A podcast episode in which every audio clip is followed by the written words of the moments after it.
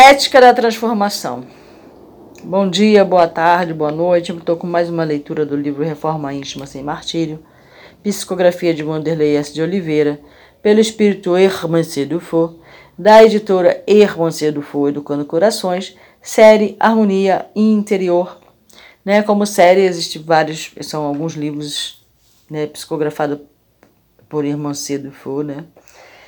Que é maravilhosa essa, essa pessoa, esse ser humano, né? Que viveu aqui no nosso planeta em 1800, acho que, sei lá, 57, alguma coisa assim. Muito bem. Então vamos continuar, né, essa leitura, essa ajuda que ela nos trouxe, né, tão com tanto amor para que nós possamos ser pessoas melhores, né? Essa leitura vai ser ética da transformação. Tem gente que não gosta dessa palavra ética, né? Tem, tem probleminha com ela. Porque as sombras, ela trabalha aqui no planeta, né? Fazendo com que as palavras que prestam, digamos assim, tenham formas pejorativas. É, cria crença, né? Mas vamos lá. Reconhece-se o verdadeiro espírita pela sua transformação moral. Isso está no Evangelho segundo o Espiritismo, capítulo 17, item 4. Muito bem. A reforma íntima é um trabalho processual. Processual, processual significa aquilo que obedece uma sequência. É interessante né, que quando a gente faz, está na, na, na cerimônia da Huasca, né? A gente costuma dizer que a pessoa está num processo, né? Será que a gente sabe o que, que significa isso? Processual significa aquilo que obedece a uma sequência. Exatamente, né? Eu acho que ela nos dá um processo. Obedece a uma sequência.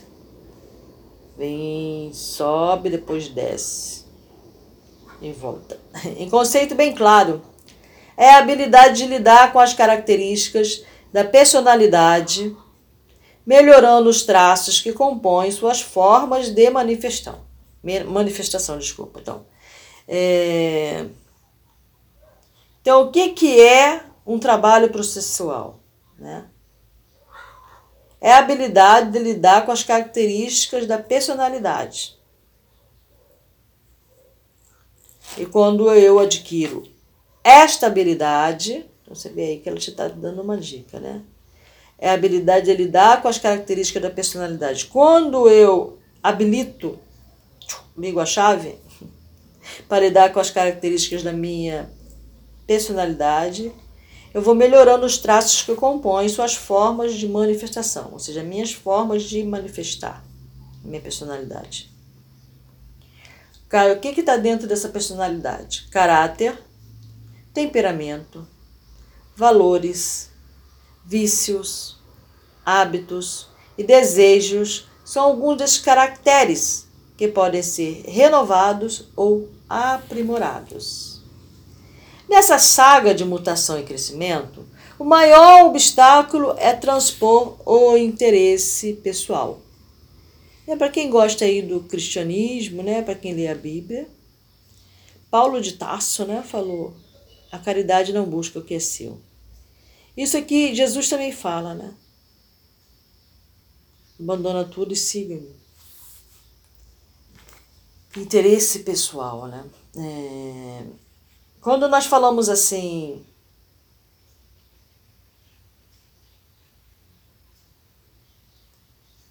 O interesse pessoal está ligado sim ao egoísmo.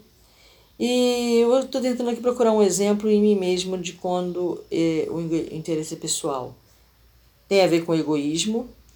E quando eu, digamos que, eu justifico aquela ação dentro do egoísmo, por exemplo.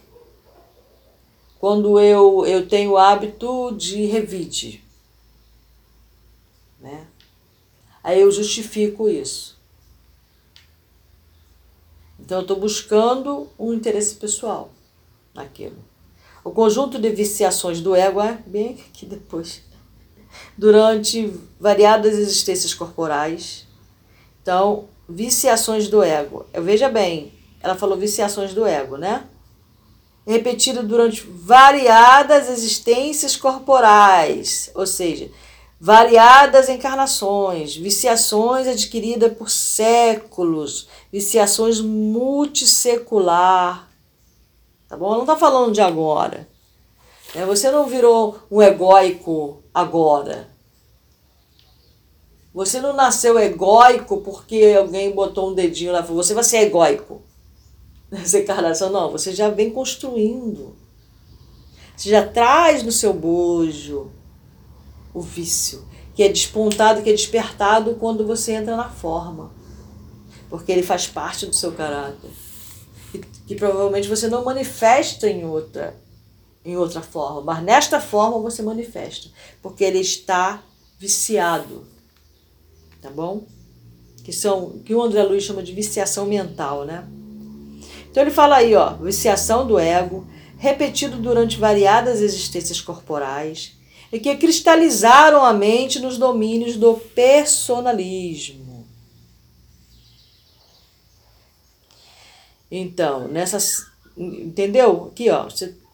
O conjunto de viciações do ego, repetido durante variadas existências corporais, ou seja, variadas encarnações, é que cristalizaram a mente nos domínios do personalismo.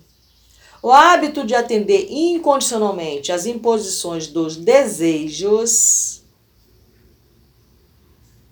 e aspirações pessoais levou-nos à cruel escravização, da qual muito será exigido nos esforços reeducativos que nos liber... para nos libertarmos do império do eu. Tem um livro maravilhoso para quem gosta, do autor Osho, chamado Ego. Ele vai ajudar bastante a entender isso aí. Tá, pelo menos para mim serviu, é uma releitura inclusive que eu quero fazer. Porque é um livro maravilhoso. Foi o primeiro, foi o primeiro livro que eu li do Osho. Negar a si mesmo ou despersonificar-se, esvaziar-se de si Tirar a máscara é o objetivo maior da renovação espiritual. Despersonificar-se. Não é deixar de ter personalidade, né? Ficar fraco, né? Como a pessoa. Essa pessoa não tem personalidade, pessoa fraca, não é isso que a pessoa fala? Essa pessoa faz tudo o que os outros mandam. Não é isso que ela está falando, tá? É esvaziar-se de si. Tem aquele, é, aquele ditado, né? Tem aquele avatar, né? Que a mulher fala, não se pode encher um copo que já está cheio. Então, para você fazer reforma, você tem que esvaziar esse copo, né? E como é que você vai colocar mais coisa? Vai vazar. Não é isso? Não se pode encher um copo que já está cheio. Então, esvazie-se.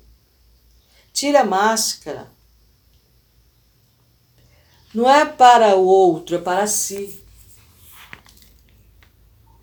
Tire a sua máscara e se olhe, tá bom?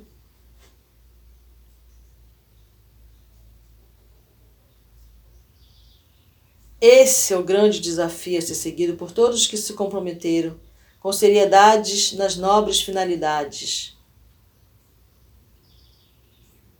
Eu não vou colocar do Espiritismo, porque é, esse é o grande desafio para qualquer pessoa que se compromete a se tornar melhor, independente da religiosidade dela, da casa religiosa que ela, que ela siga. Este é o grande desafio a ser seguido por todos que se comprometeram com seriedade nas nobres finalidades de fazer o, de trabalhar para o bem maior. Não interessa qual é a a facção, qual é a religião, qual é o templo, o que você acredita ou deixa de acreditar. Mas se você se propõe a trabalhar para o bem maior, ou seja, para o Criador de tudo que é, então este é o seu grande desafio. Extenso será esse caminho reeducativo na vitória sobre nossa personalidade manhosa e talhada pelo egoísmo. O meio prático e eficaz de consegui-lo, conforme ensina os bons espíritos da codificação, é o autoconhecimento, conhecimento de si mesmo. É, já está lá, né? Não precisa ser bons espíritos da codificação, não precisa ser da codificação. Está lá, né? Conheça-te a ti mesmo, né? Essa é uma frase conhecidíssima, antiquíssima, né? Conheça-te a ti mesmo. Não lembro qual foi o. Acho que foi Sócrates, né? Isso, Sócrates. Conheça-te a ti mesmo. Bem antes, bem antes da codificação. né? Entretanto, para levar o homem ao aprimoramento, o autoconhecimento exige uma nova ética nas relações consigo e com a vida. Aí é onde entra a palavra ética. É a ética da transformação, sem a qual a incursão no mundo íntimo pode estacionar em mera atitude de devassar subconsciente, sem propósitos de mudança para melhorar. Né? O Espiritismo é inesgotável manancial ao alcance desse objetivo. Muito bem, é, o autoconhecimento é uma coisa muito pessoal, né? Ele não está ligado necessariamente ao Espiritismo. A renovação íntima não está ligada ao Espiritismo. A renovação íntima é o que estamos aqui fazendo na Terra. Nós viemos para cá porque desejamos a renovação, muitos de nós. Outros são obrigados que é a reencarnação compulsória. Ela é obrigada a estar aqui. Ela não queria, mas ela usou tão mal o livre-arbítrio dela que ela não tem mais escolha. Beleza? É. Nós vamos nos limitando nossas escolhas devido aos nossos vícios mentais que a gente vai criando, a gente vai limitando o nosso livre-arbítrio. Tá bom? E vamos perdendo o direito. Porque é um dom, é uma dádiva ter o livre-arbítrio. Mas quando você começa a usar mal, usar mal, usar mal, né? Você dá liberdade pro seu filho, ele abusa. Você dá liberdade pro seu filho, ele abusa. Chega uma hora que tu fala, não, agora você vai ter hora para chegar, hora para entrar, hora para sair. Vai ter sua mãe te vigiando. E coisas assim, você vai tirando a liberdade você confiou, porque ele não está sabendo usar essa liberdade. Então, ao invés de você tolir a liberdade dele, você vai ensiná-lo a ser livre. E é nesse processo que a gente faz a reforma íntima. Para recuperarmos o nosso poder de escolha.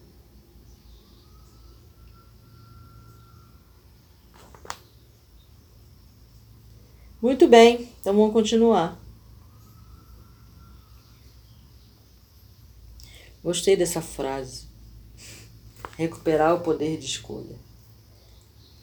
Então, é, ele fala aqui que o Espiritismo é inesgotável, manancial no alcance desse objetivo, por causa do, do, que ele vem ensinando. Né? Seu conteúdo moral é autêntico, celeiro de rotas, rota, rota, caminho. Você tem que traçar um plano, né? Dá para você fazer uma reforma íntima sem, fazer, sem traçar um plano.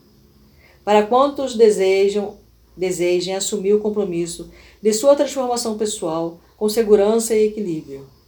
Sem psicologismo ou atitudes de superfície, a doutrina espírita é um tratado de crescimento integral. Veja bem, é um tratado de crescimento integral que esquadrinha os vários níveis existenciais do ser na ótica imortalista. É imortalista mesmo que eu li? É imortalista.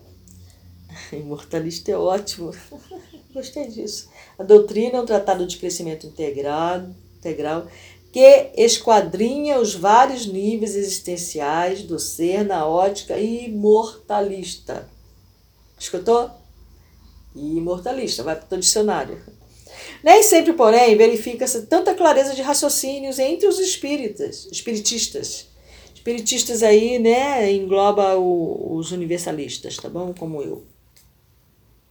Não sou espírita, eu sou espiritista. Na realidade, eu não sou nem espiritista, eu sou universalista. acerca dessa questão. Conceitos mal formulados sobre o que, de, o que seja renovação interior, ter levado muitos corações sinceros a algumas atitudes de puritanismo e moralismo, que não correspondem ao lídimo trabalho transformador da personalidade, em direção aos valores capazes de solidificar, solidificar a paz, a saúde e a liberdade na vida das criaturas. Por esse motivo, será imperioso que as agremiações do mundo, ou seja, as organizações, né, os templos, igrejas, etc., erguidas em nome do Espiritismo, ou aquelas outras que expondem a luz da espiritualização entre os homens, investiguem melhores noções sobre a ética da transformação, a fim de oferecer a seus profitentes, a fé Maria, né?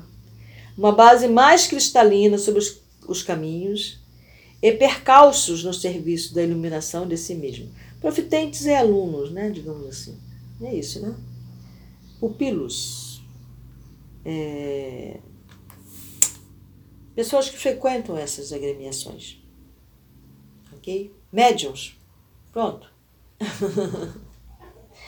A prática essencial e meta fundamental dos ensinos dos bons espíritos são a, mel a melhora da humanidade, a formação do homem de bem. A prática essencial e meta fundamental dos ensinos de bons espíritos são a melhora da humanidade e formação do homem de bem. O Espiritismo é verdade, está nos elos que criamos, uns com os outros e que passam a fazer parte da personalidade nova que estamos esculpindo com o buril da educação. Buril é burilamento, né? É você mexer com você dentro de você, sabe? Você fazer o burilamento interno, tá bom? No caso da educação. Hoje, entre aspas, ritos ou práticas doutrinárias são recursos didáticos para o aprendizado do amor, finalidade maior de nossa causa. Na falta do amor, as práticas perdem seu sentido divino e primordial. Então, aquela coisa, né? Nesse caminho há coração? Se há, sigam os bons. em face dessas reflexões, evidencia-se a urgência da edificação de laços de afeto nos agrupamentos humanos. Na intuição de fixarmos na intimidade as mensagens do Evangelho e do bem universal. Afeto é a seiva vitalizadora dos processos relacionais e o construtor de sentidos nobres para a existência dos homens. O autoconhecimento, através das luzes da imortalidade que se espraia dos fundamentos espíritas, é um mapa de como chegar ao eu verdadeiro a consciência. Então, o primeiro passo aí, né? O primeiro passo aí, ó, pode demorar uma existência. Autoconhecimento. Não é fácil. Todavia, essa viagem não pode ser feita somente com o mapa. Lembrando sempre que o mapa não é o território, tá? Ou seja, o mapa não é o todo. O mapa é só uma parte.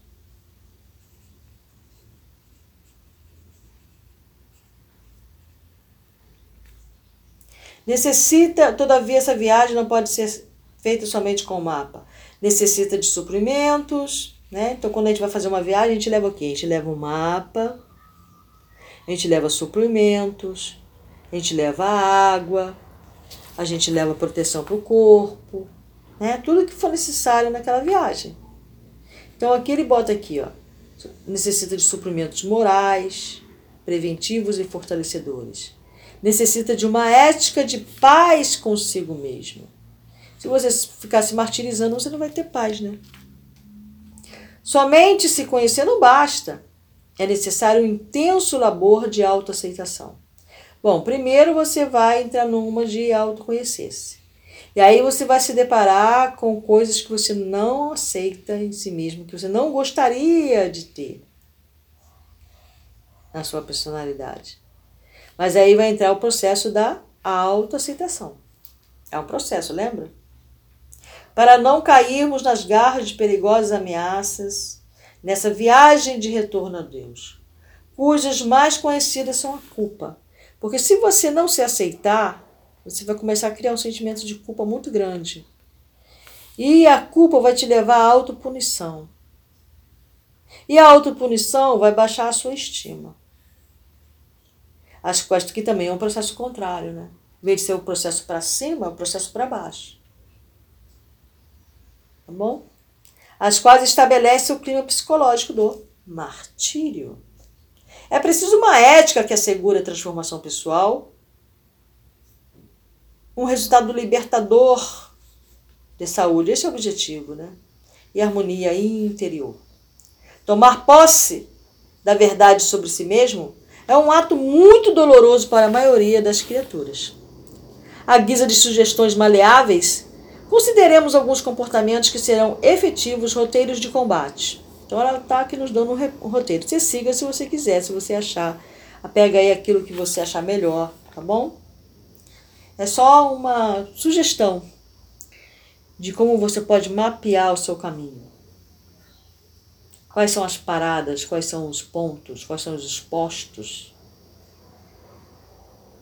para colocar novo combustível, né? Então vamos lá. É... Então bota que serão efetivos roteiros de combate, vigília e treinamento para instalação das linhas éticas no processo autotransformador. Então vamos lá. 1. Um, postura de aprendiz. Jamais perder o viçoso interesse de buscar o novo, desconhecido. Sempre há algo para aprender e conceito a reciclar. Ou você pode chamar de recapitular. A postura de aprendiz se traduz no ato da curiosidade incessante. Então, tá aí outra palavra-chave, curiosidade, né? Então, nós temos aqui postura de aprendiz. Recapitular, curiosidade. A postura é, de aprendiz se traduz em outra curiosidade incessante, que brota da alma como sendo a, se, a sede de entender o universo. Então, essa curiosidade desperta a sede de entender o universo.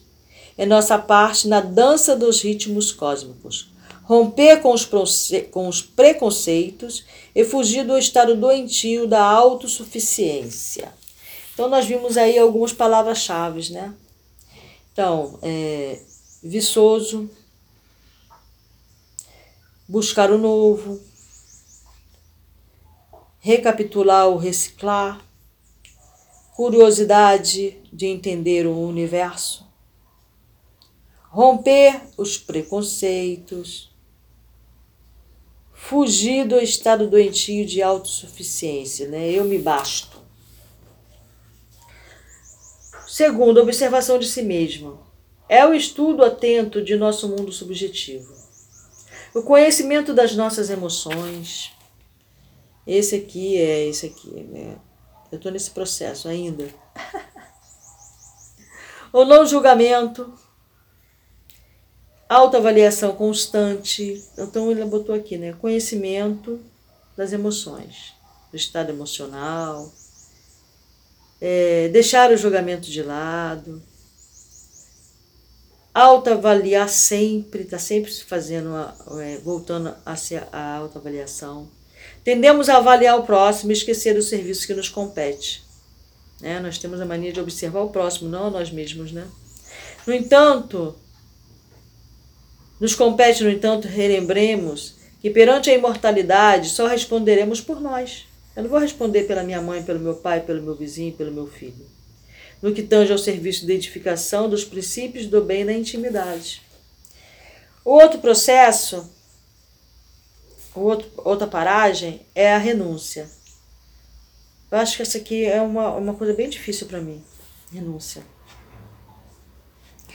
A mudança íntima exige uma seletividade social dos ambientes e costumes. Não. Já foi um problema para mim. Vamos lá, deixa eu ver como é que eu tô. tô eu tô lendo aqui, tô me avaliando. Renúncia para mim sempre foi uma difícil, uma, uma coisa difícil. Mas vamos ver aqui. A mudança íntima exige uma seletividade social dos ambientes e costumes. É, eu achei que É isso aqui, seletividade social. Em razão dos estímulos que produzem reflexo no mundo mental. Não é porque você vai se tornar melhor do que as outras pessoas. Mas se você está buscando determinadas coisas, então você tem que se afastar de determinados ambientes. Por quê? Porque produzem reflexo no mundo mental. E pode atrapalhar seu caminhar. E às vezes você tem amigos íntimos, né? Que você ama, que estão lá, nesse ambiente. E aí, o que, que tu faz? Eu procuro visitar minha amiga num momento, em outro momento, de uma forma mais íntima, já que é minha amiga, né? É, no entanto, a renúncia deve ampliar-se também ao terreno das opiniões pessoais. É opinião pessoal. Você já ouviu uma opinião pessoal na internet? Não gostei nada. Eu gostava tanto da pessoa e acabando que por causa da opinião pessoal dela, eu acabei falando, não, essa pessoa não é nada daquilo que eu pensei. E valores institucionais, para os quais frequentemente o orgulho nos ilude. Ampliar-se também no terreno de opiniões pessoais.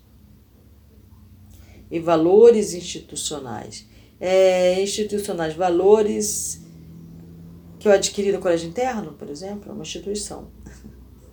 Para os quais, então vamos lá, para os quais o orgulho, então renúncia ao orgulho, né?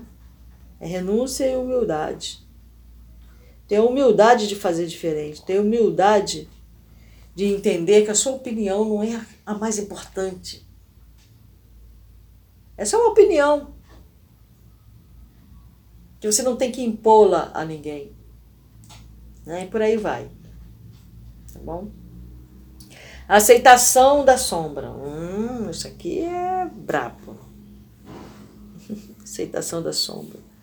Sem aceitação da nossa realidade presente, poderemos instaurar um regime de cobranças injustas e intermináveis. É assim que a gente vai parar no umbral, tá? é porque instauramos um regime de cobranças injustas e, e intermináveis. Aí a gente cria um inferno para a gente que a gente leva quando a gente faz a nossa passagem. A gente leva conosco. E vamos para o ambiente dentro dessas premissas, ok? Injustas e intermináveis conosco e posteriormente com os outros, né? Porque se eu tenho uma cobrança injusta e interminável comigo, eu vou transferir isso para as pessoinhas que estão do meu lado. Então, se eu não aceito as minhas sombras, eu não vou aceitar as sombras alheias. A mudança para melhor não implica em destruir o que fomos, mas dar nova direção e maior aproveitamento a tudo que conquistamos, inclusive nossos erros. Ou seja, aprender com eles. Eu já contei essa história, né? Não disse o que foi, mas eu já te contei várias vezes, né? Mas eu vou contar de novo, porque me remeteu aqui. É há muito tempo, né? Uma outra Rosângela tomou uma atitude muito feia diante da sociedade, também considerada muito feia. Para ela também. E muita gente sofreu com a atitude dela, isso por isso que foi feio, né? Mais feio de tudo foi o sofrimento que causou a várias pessoas na época. Tudo bem, foi um erro. Não vamos nos martirizar por causa disso. Já me martirizei muito. Mas aí o que acontece? Passaram-se os anos. Né? Aí, dez anos depois. Mas eu ficava pensando sobre aquilo. Por que eu fiz aquilo, cara? Que coisa absurda ter feito aquilo. Não assassinei ninguém, não, tá, gente? Nem roubei. Mas eu, pô, aquilo me incomodou profundamente. Falei, caraca, por que, que eu fiz isso, cara? Eu ficava pensando sobre isso e seguia a minha vida, fiquei me martirizando, fiquei angustiada, mas me perguntando por que, que eu fiz isso, né? Por que, que eu fiz isso? Por que, que eu fiquei perguntando por que, que eu fiz isso? Por que, que eu fiz isso? Então foi um porquê bom, porque um dia vem a resposta. por causa do egoísmo eu me deixei cegar por ele. O egoísmo foi tão grande e o orgulho, mas principalmente o egoísmo foi tão grande que eu fiquei cega. Então eu não conseguia ver essa atitude de forma que era um egoísmo. Eu só pensava em mim mesmo, eu só estava procurando o que era meu. Não pensando em mais ninguém. Então a minha atitude foi extremamente egóica.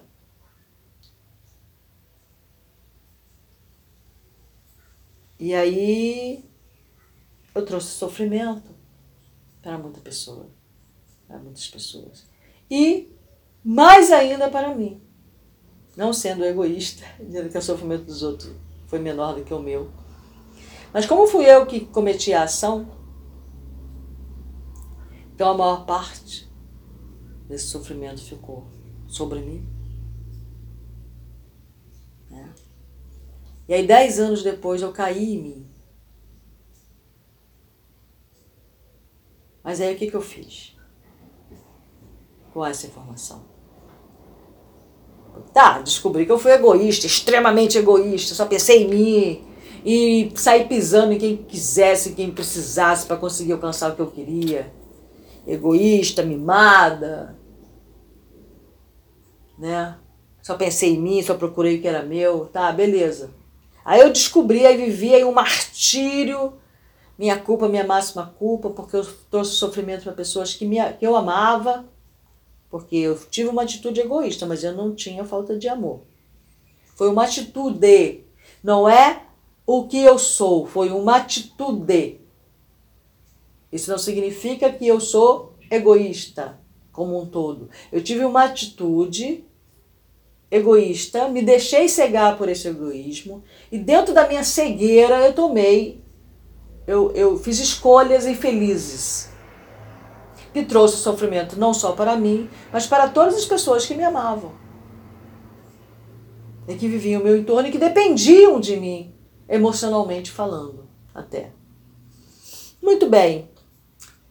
É, mas isso não sou, eu não sou egoísta.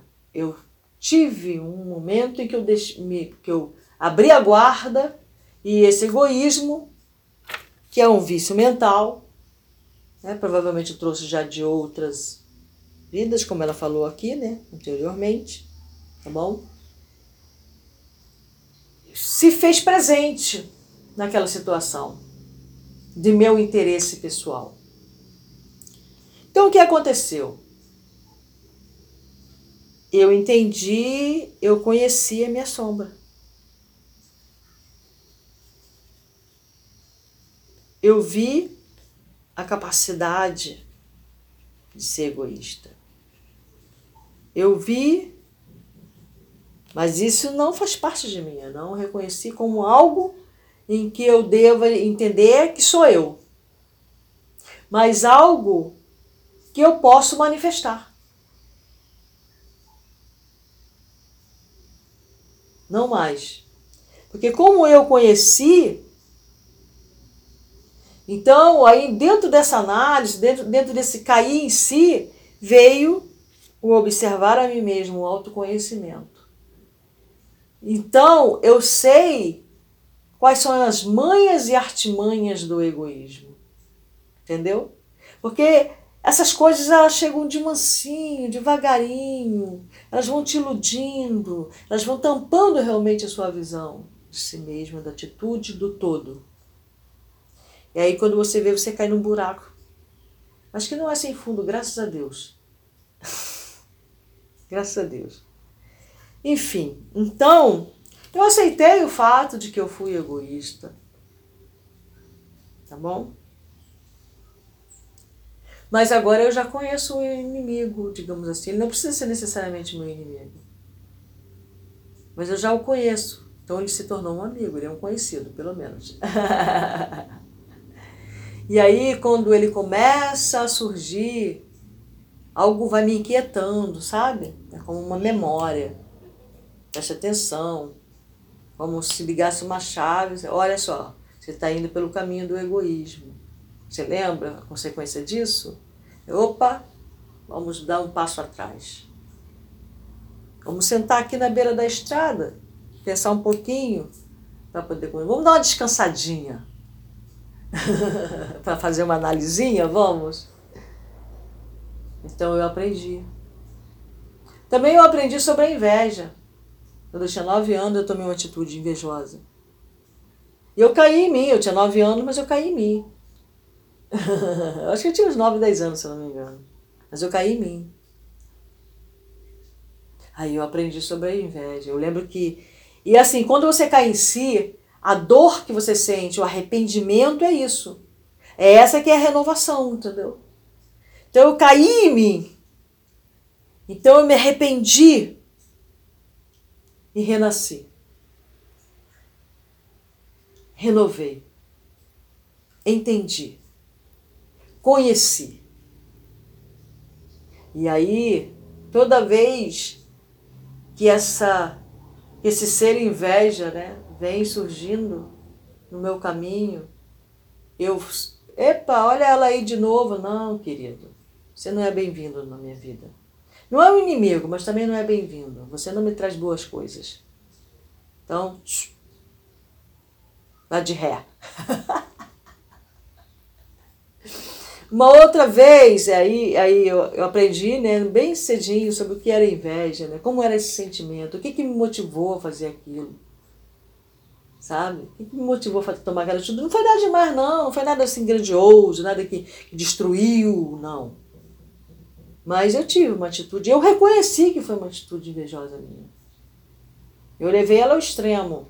Dentro da possibilidade ali, nada demais não, tá? Mas eu não sou isso. Eu não preciso me identificar com isso. Mas eu sei como ela atua. Então toda vez que ela quer chegar, por mais sutil a sua malandragem, né? Ali ela vai usando vários caminhos, eu vou, sempre estou atenta. Ops, não é por aí não. Volta, senta na beira do caminho, senta ali naquela pedrinha. Vai pensar. E isso foi na minha adolescência. Não era adolescente, não, desculpa. Eu devia ter uns. Não sei se eu tinha 9 anos, não. Estou tentando lembrar aqui agora, mas acho que eu devia ter uns 12 anos. Bom, enfim, não interessa isso. Eu era novinha. Ainda novinha, eu aprendi sobre a vingança também.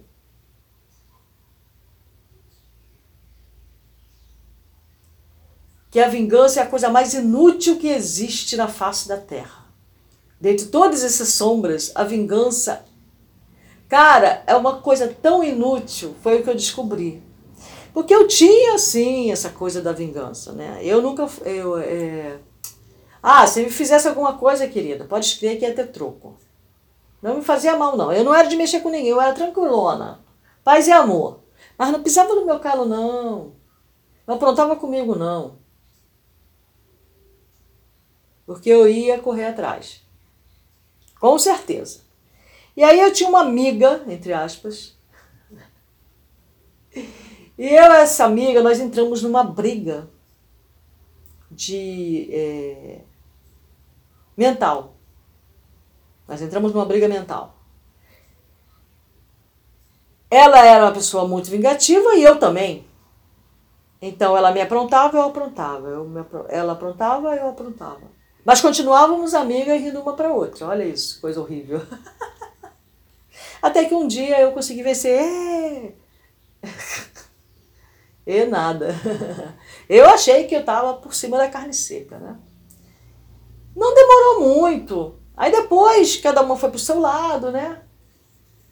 E passaram-se acho que um ano, se por assim dizer eu me vi numa situação igualzinho eu aprontei para menina, gente. Vocês acreditam nisso? Só que foi uma coisa assim, foi um. Como é que eu vou dizer? Eu vi a situação, é uma situação bastante constrangedora. E que uma pessoa, digamos, normal, que não é o meu caso, uma pessoa normal teria agido de uma outra forma.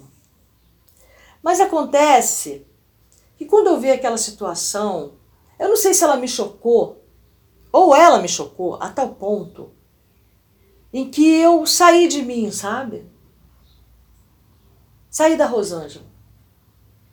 E ela me remeteu a uma imagem do passado, que se, como é que eu vou dizer, superpôs àquela imagem que eu estava vendo ali na minha frente.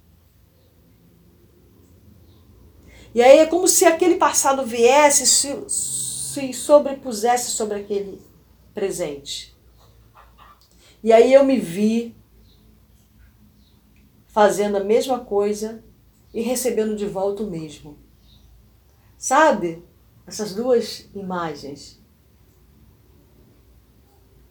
Eu fiquei chocada, mas ao mesmo tempo eu fiquei numa paz que vocês não, não dá para explicar isso. É um sentimento que não dá para explicar, sabe? Aquilo, aquilo não dá para explicar.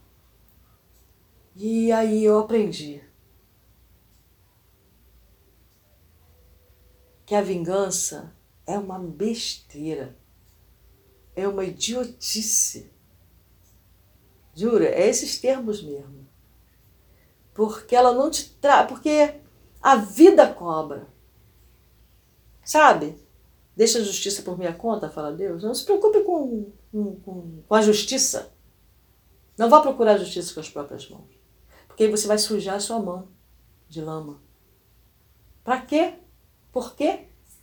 Por causa de alguém que te fez mal? Alguém que não, não gosta de você, que não vale a pena, né? Não que depois. É, isso. Foi isso aí que eu aprendi.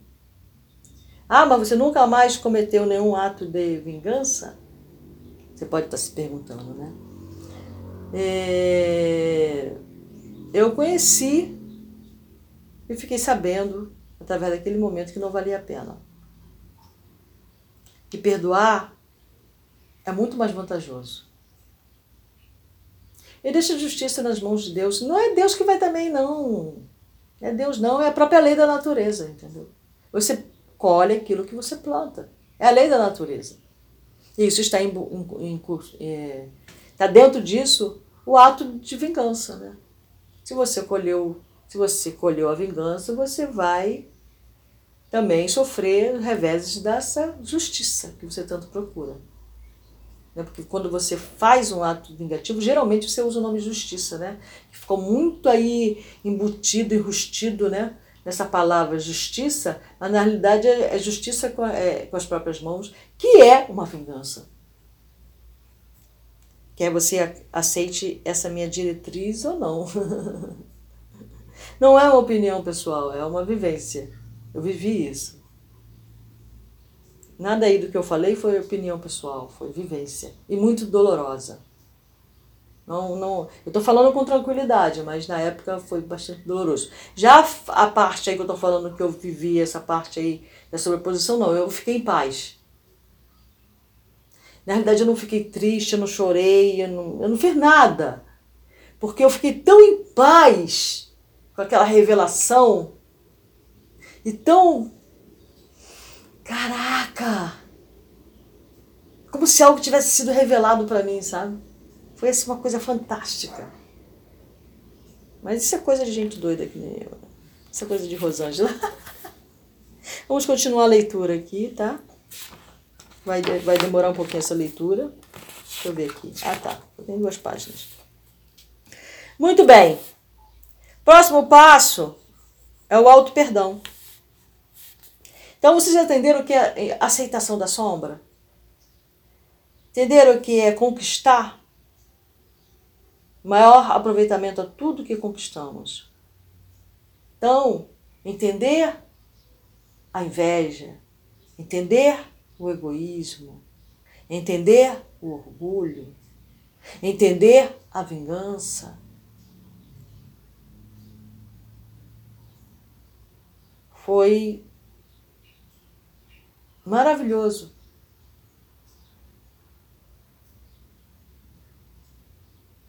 Fez com que eu me tornasse uma pessoa melhor. Dentro, eu só aprendi errando. Mas é importante você estar atento a isso, sabe?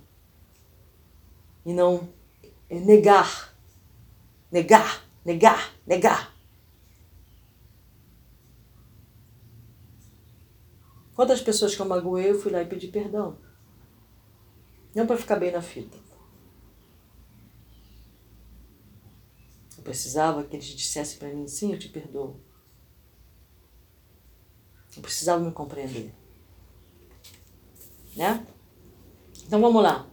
Auto perdão. A aceitação, para ser plena, precisa de perdão. Né? Ele botou lá, ó, aceitação da sombra. A aceitação, para ser plena, precisa de perdão. Então, quando eu vi a vida me dando troco, eu me perdoei. Quando eu entendi quão cegada eu fui pelo egoísmo em mim naquele momento, eu me perdoei. Porque eu entendi. aí acabou o martírio. Martírio existia enquanto eu não entendia. Mas a partir do momento que eu entendi o que me levou àquela ação, por que, que eu tomei aquela atitude, por que, que eu fiz aquela péssima escolha, eu me perdoei.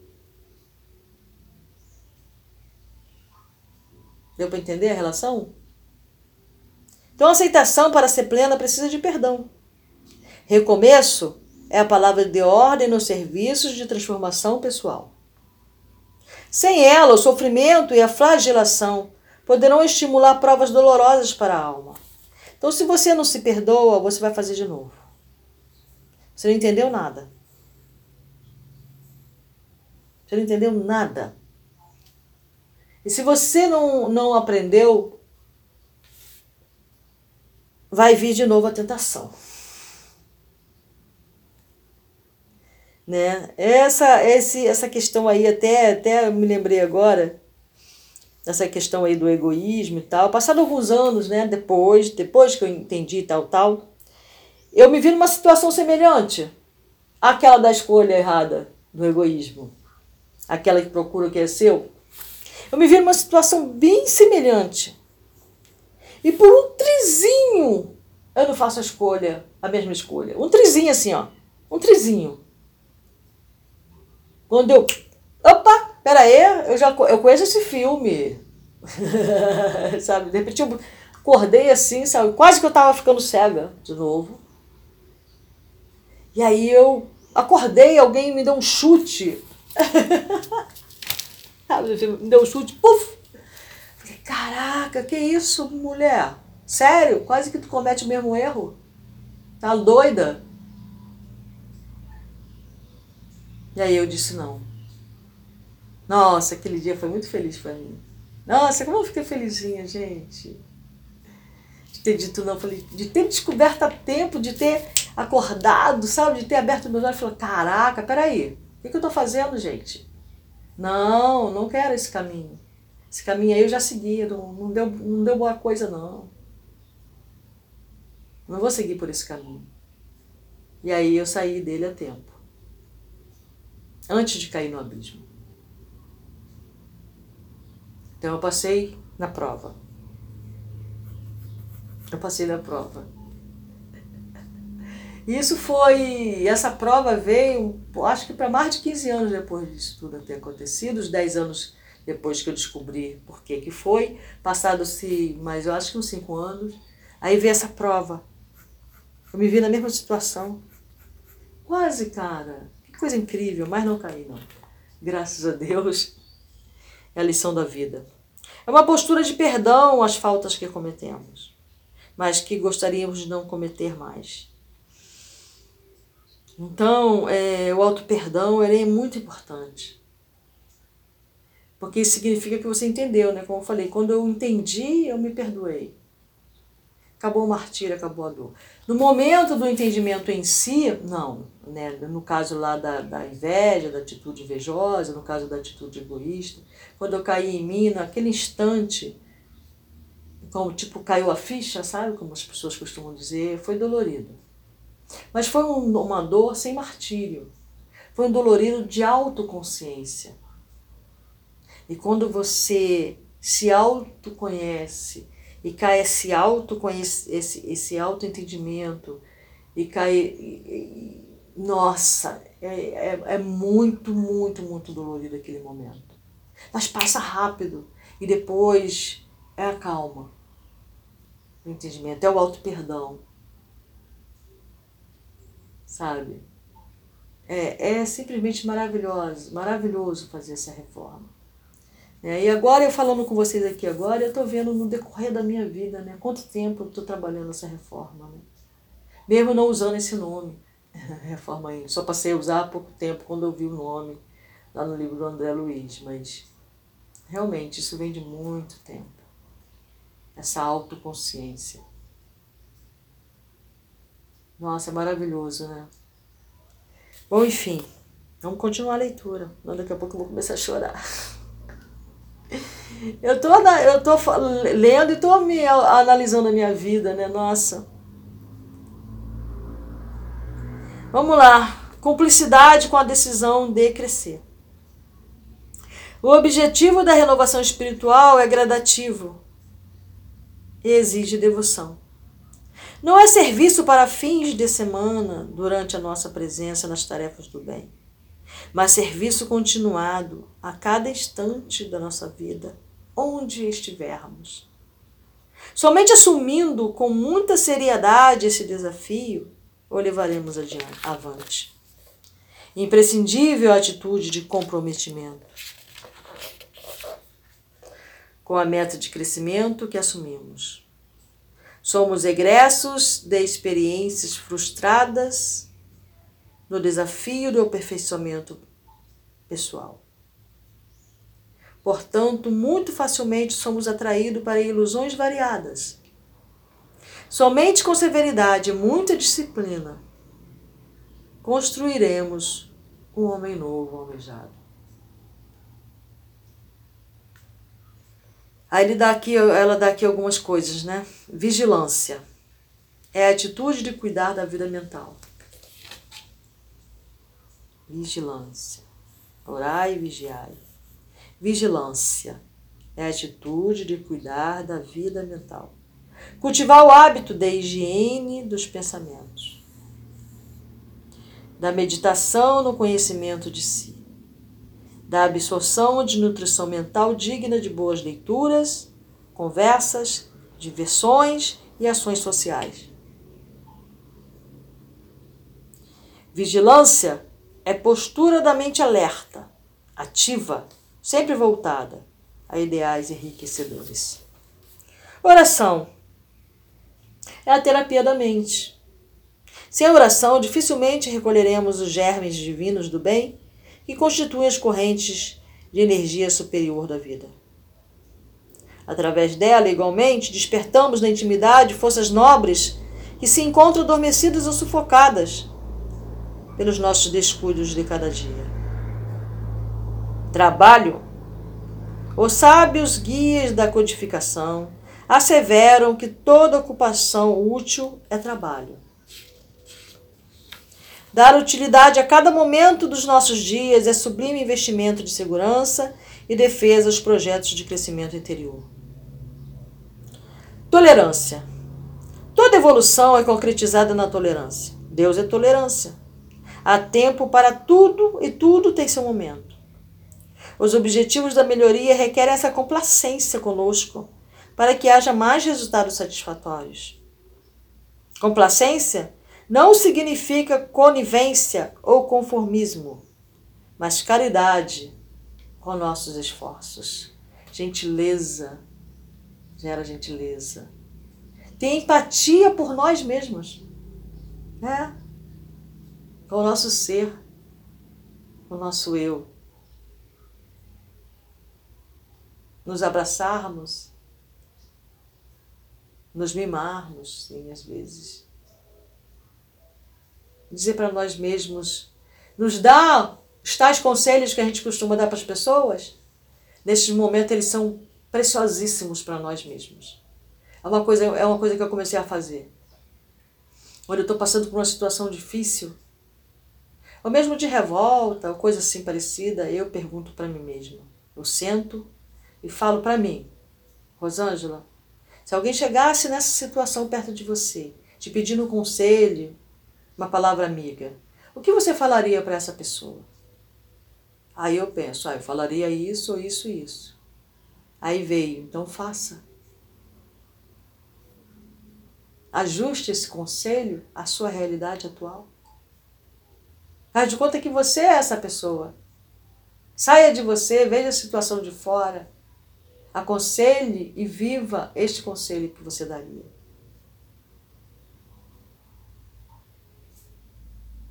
Em todo problema há uma solução. Vamos continuar. Amor incondicional. Aprender o alto amor é o maior desafio de quem assume o compromisso da reforma íntima. Porque a tendência humana é desgostar de sua história de evolução. Né? Então, o que eu contei para vocês aí foi mais ou menos isso, né? Guardando as devidas proporções, a história da minha evolução.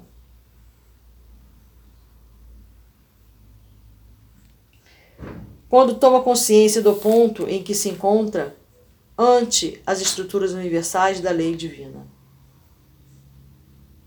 Sem auto-amor, a reforma íntima reduz-se à tortura íntima. Aprender a gostar de si mesmo, independente do que fazemos, do que fizemos no passado e do que queremos ser no futuro, é estima a si próprio. Um estado interior de júbilo, com nosso retorno lento, porém gradativo, para a identificação plena com o Pai. Socialização. Seu interesse pessoal é o grande adversário de nosso progresso. Então, a ação em grupos de educação espiritual será excelente medicação contra o personalismo e a vaidade. Destaquemos, assim, o valor das tarefas doutrinárias regadas de efetividade siso moral. São treinamentos na aquisição de novos impulsos. É como é, quando a pessoa quer largar o álcool, o vício do álcool, o que, que ela faz? Geralmente, ela vai para o ar. Ou para outros grupos, né? Ela quer largar o vício do ópio, da droga, ela vai procurar um grupo. É uma das primeiras coisas. Os, os americanos eles fazem muito isso, né? Aqui também tem, né? Mas lá, como eu vejo muito, vejo muito filme americano, então eu vejo muito isso. Esses grupos, né? a primeira coisa que a pessoa faz quando ela começa a querer melhorar, ela vai procurar grupos onde tem pessoas que querem, que têm a mesma intenção que ela. Né? Essa é a socialização. Caridade. Se socializar pode imprimir novos impulsos e reflexões no terreno da vida mental. A caridade é o dínamo de sentimentos nobres que secundarão o processo socializador, levando-o ao nível de abençoada escola de afeto e revitalização dos ensinamentos espíritas. Conviveremos bem com os outros. Então acabou aí, né? Agora vamos ver as, as palavras finais dela, tá bom? Conviveremos bem com os outros na proporção em que estivermos convivendo bem conosco mesmo. A adoção de uma ética de paz no transcorrer da metamorfose de nós próprios será medida salutar no alcance das metas que almejamos. Ao tempo em que constituirá a garantia de bem-estar e motivação para a continuidade do processo. O exercício de negar a si mesmo não inclui o descuido ou descrédito pessoal. Confundindo a sombra que precisamos reciclar com necessidades pessoais que não devemos desprezar para o bem-estar e equilíbrio. Cuidemos apenas de atrelar essas necessidades de conformidade com os novos rumos que escolhemos. Fazemos essa menção porque muitos corações queridos do ideal supõem que reformar é negar ou mesmo castigar a si. Quando o objetivo do projeto de mudança espiritual é tornar o homem mais feliz e integrado à sua divina tarefa perante a vida. Nos celeiros de luz dos repositórios do Evangelho, verificamos com exemplos de rara beleza e oportunidade, que servirá como diretriz segura para a despersonificação dos servidores do Cristo na obra do amor. Ananias, o apóstolo chamado para curar os olhos do doutor de Tarso,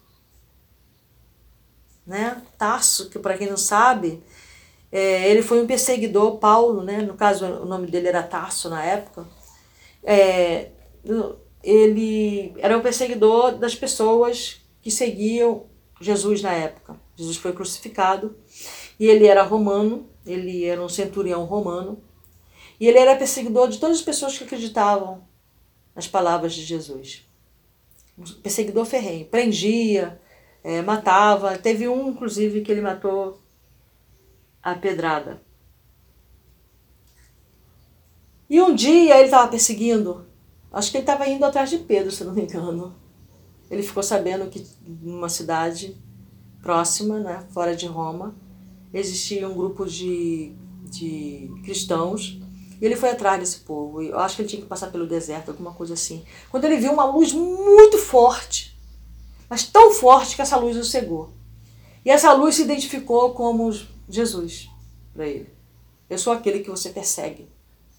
E aí pediu para ele parar de perseguir, persegui-lo. Né? Por, que, por que tu me persegues? Né? Mas resumidamente é isso aí. E aí ele ficou cego. E aí ele foi levado para um, um. Ah, meu Deus, esqueci o nome. Uma paragem, uma estalagem. Né? Era chamada estalagem. Aí ele foi parar lá e, e aí Ananias eh, apareceu um anjo para Ananias, falando para ele ir até onde estava o Tarso, para curá-lo da cegueira física, porque curado da cegueira espiritual ele já estava. Quando o mestre o chama pelo nome, o, colabora, colabora, o colaborador humilde, com prontidão e livre dos interesses pessoais, responde sadiamente: Eis-me aqui, Senhor. Aí ele vai lá e cura a cegueira do Tasso, que aí passa a ser o maior defensor, a mesma fé, o mesmo fervor que ele tinha para perseguir, foi a mesma fé, o mesmo fervor que ele que ele usou, que ele tinha para poder proclamar aos quatro ventos o evangelho. Aí ele virou Paulo. O nome dessa, dessa virtude no dicionário cristão é disponibilidade para servir e aprender. O programa ético mais completo e eficaz para quantos desejam a autoiluminação. Bom, tá aí a leitura, né, gente? Fiz muitos comentários.